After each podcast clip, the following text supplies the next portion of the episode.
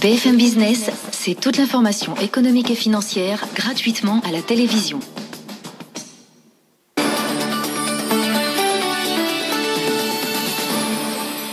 Merci d'écouter et de regarder BFM. Il est 18h30. Tout de suite, le journal avec Faiza Younzi. Bonsoir, euh, Faiza. Euh, pardon. Euh, on commence par la France avec cette grande euh, Non, on commence par Moderna, le vaccin. Le vaccin qui a été mis au point. Et justement, Stéphane Bancel est notre invité dans, allez, quelques secondes. Oui, le dirigeant du laboratoire Moderna est un Français. Alors, d'après les premières données des essais en phase 3, ce vaccin, ce vaccin candidat, serait efficace à presque 95%. Moderna va demander aux autorités américaines une autorisation de mise sur les marchés dans les prochaines semaines et compte produire 20 millions de doses avant la fin de l'année. Et notez que ce vaccin serait plus facile à conserver que celui de Pfizer. Un simple frigo suffirait, Edwige. L'homme du jour est donc en direct avec nous des États-Unis, Stéphane Bancel. Bonsoir, vous êtes le président de Moderna et donc vous avez annoncé euh, aujourd'hui que vous aviez un vaccin en plus efficace, un 94,5%, donc plus que le vaccin de Pfizer. Bonsoir. Donc effectivement, nous avons eu hier les résultats du comité scientifique indépendant qui nous a annoncé que sur les 95 personnes qui ont été malades dans l'étude de phase 3, 90 étaient sous placebo et 5 étaient sous le vaccin qui donc donne 94,5% d'efficacité. Mais ce qui est encore plus excitant, moi je trouve, c'est ce qui s'est passé dans les cas sévères euh, de patients avec la Covid. C'est-à-dire qu'on avait 11 cas sur les 95 qui étaient des cas sévères. Sur ces 11 cas, 11 étaient sous placebo, 0 étaient sous vaccin. Et donc, si vous regardez, vous connectez ces deux données, on a un vaccin qui semble avoir une très haute efficacité, autour de 95%, et même si vous êtes malade, vous ne serez pas malade sévèrement, donc avec hospitalisation et tout ce qui en suit, vous aurez une maladie légère. Donc c'est effectivement euh, une avancée importante. L'étude n'est pas encore finie, je tiens à le souligner. L'étude fait 151 cas de malades, on est à 95 cas. Donc je pense qu'il y a encore, encore 7 à 10 jours avant de finaliser l'étude et de pouvoir tout documenter pour déposer le, dossier réglementaire aux États-Unis dans quelques semaines, ainsi qu'en Europe. Euh, Stéphane Bancel, en même temps, ce qu'on peut dire, c'est euh, là, vous étiez, on est dans la course au vaccin, c'est clair, mais vous n'avez pas fait cette annonce d'une manière prématurée. Rassurez-nous. Ah non du tout. Hum. C'était le protocole qui a été mis en place par la FDA euh, en hum. juillet. C'est-à-dire qu'il était prévu que l'étude ait une, une analyse intérimaire euh, qui a eu lieu donc comme était le protocole. la seconde analyse n'a plus lieu parce que la première a été positive. Et donc maintenant, on tire l'étude jusqu'à sa fin. C'est totalement typique de comment les études de vaccins sont faites. La, la, la question qu'on se pose tous, hein, évidemment, lorsqu'on voit l'impact que vous avez eu sur les marchés, parce que ça, ça ouvre, enfin, on voit le bout du tunnel avec l'arrivée de, de, ces vaccins. Euh, vous comptez fabriquer 20 millions de doses d'ici la fin décembre? C'est ça. Mhm. Donc, euh, on est en train de continuer de, de construire l'outil industriel. On aura 20 millions de doses d'ici la fin décembre. On aura entre 500 millions et 1 milliard de doses pendant l'année euh, 2021. Et comment faites-vous? Parce que vous êtes évidemment, on va tout de même dire que vous êtes un Français, euh, donc vous êtes le principal actionnaire de Moderna, vous êtes un ex de Biomérieux, euh, Stéphane Mancel. Euh, en même temps, est-ce que vous avez la taille, vous n'avez pas la taille de Pfizer ou de Sanofi? Est-ce que vous avez les moyens de produire suffisamment à, à dose industrielle votre vaccin? Mais si vous regardez nos, nos projections, c'est des projections assez similaires de ce que font les autres laboratoires. Oui. Euh, ce qu'on a fait en fait, c'est qu'on s'est équipé financièrement. On a fait une très grosse levée de table euh, sur les marchés publics au mois de mai, 1,3 milliard de dollars, uniquement pour financer l'outil industriel et l'achat de matières premières pour ce vaccin. Donc à risque évidemment. À l'époque, on mmh. avait uniquement les données de la phase 1 sur une euh, quinzaine de personnes, donc c'était vraiment tout petit.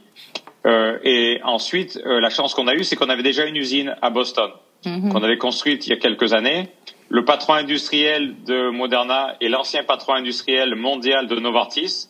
Il avait à l'époque 150 usines qui lui rapportaient. Donc on a les hommes, on a les, outils financiers, et donc on est en train de finaliser. On a aussi fait des accords très importants, entre autres avec la société suisse Lonza. Donc tous les vaccins pour l'Europe, en fait, vont être fabriqués en Suisse, vont être mis sous flacon en Espagne pour le marché européen euh, ainsi que quelques pays du Moyen-Orient. Oui, justement, Stéphane Bancel. Euh, donc, aux États-Unis, euh, il y aura les 20 millions de doses que vous allez commencer à produire enfin, d'ici la fin de l'année, ça sera pour les États-Unis. Et ensuite, avec l'Europe, l'Union européenne, vous êtes en train de négocier une, signature avec l'Union européenne. C'est exact. Donc mm. on a signé avec un grand nombre de pays, mais on n'a pas encore signé avec l'Europe.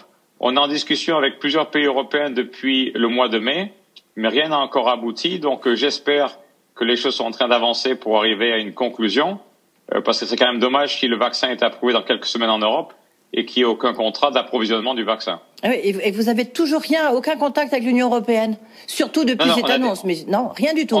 On, a, non, non, on a des contacts et des mmh. discussions, mais on n'a pas de contrat encore. Oui, d'accord. Et vous l'espérez pour quand?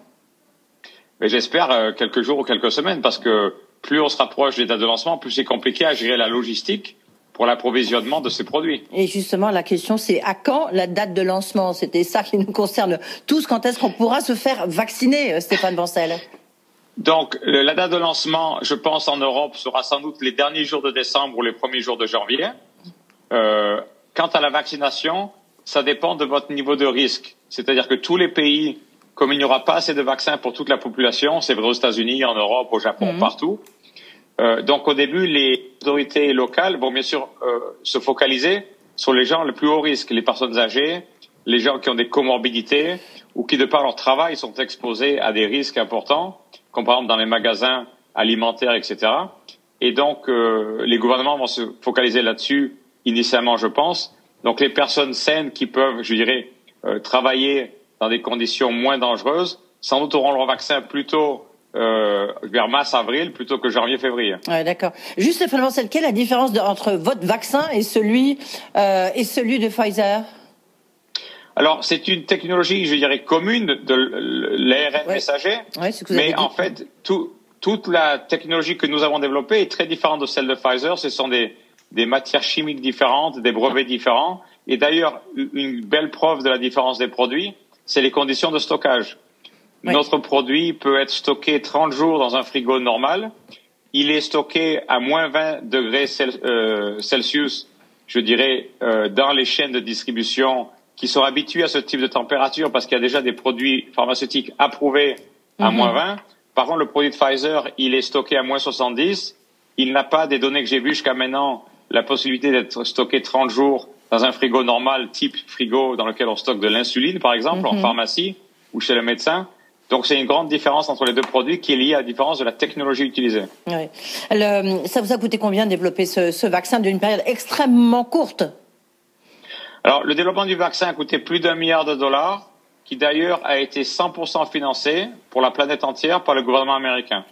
C'est-à-dire que le dossier des données de phase 3 et de phase 1 et de phase 2 que nous allons donner aux autorités européennes a été réalisé aux États-Unis, 100% financé par le gouvernement américain donc pour le bénéfice de toute la planète. Oui, euh, ce qu'on peut dire quand même, là, donc vous avez rien reçu de l'Europe, hein, rien, on est d'accord Non, effectivement, hmm. ça a été euh, un peu frustrant hmm. parce qu'on n'a pas reçu euh, un euro pour nous aider pour des études cliniques, on n'a pas reçu un euro pour acheter des équipements, des, des, machines ou des matières premières, et comme je vous le dis, on est maintenant hmm. donc au 15 novembre et on n'a toujours pas euh, reçu de contrat, alors qu'il nous fait plusieurs mois pour, pour transformer, je dirais, de la matière première en produit fini, approuver la qualité des produits.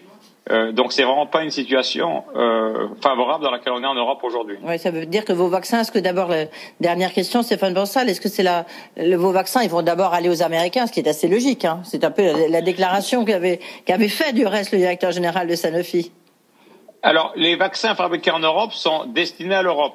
Donc on est un petit peu en décalage de quelques semaines entre les vaccins produits en Europe et les vaccins produits aux US, parce qu'aux US, on avait déjà une usine.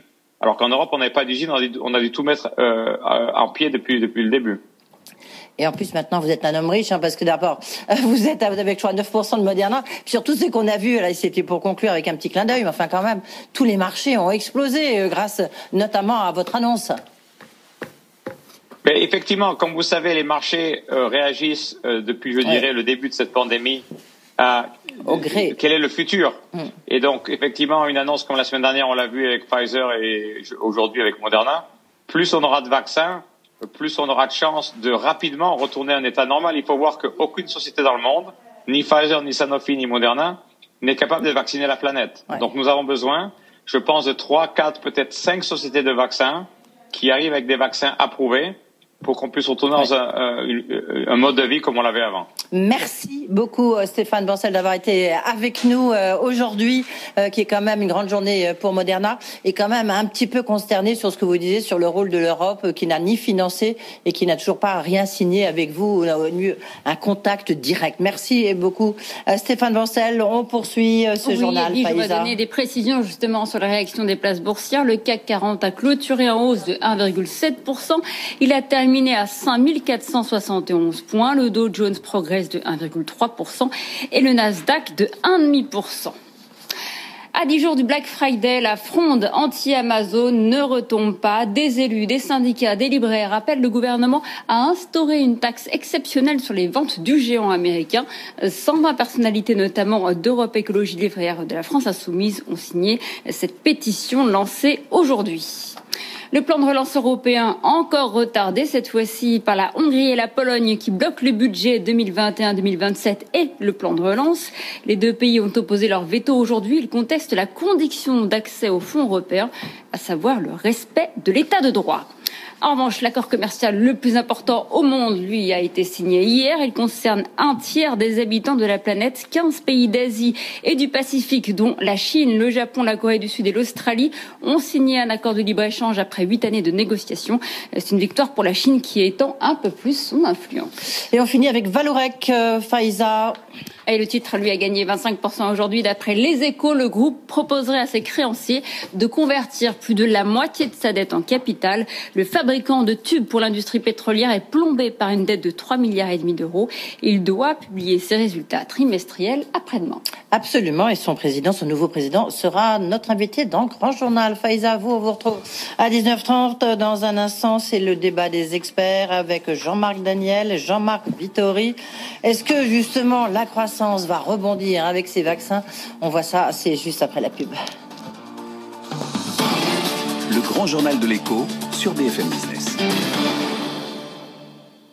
La 16e édition des BFM Awards, le rendez-vous de la réussite française, récompensera les entrepreneurs moteurs de l'économie dans différentes catégories. Entrepreneurs de l'année, saga familiale, engagement, performance à l'international, révélation et grand prix manager de la décennie. Les BFM Awards présentés par Sandra Gondouin et Christophe Jacubizine lundi 30 novembre à 21h sur BFM Business et RMC Story, canal 23. La 16e cérémonie des BFM Awards avec BNP Paribas Banque Privée, la banque d'un monde qui change.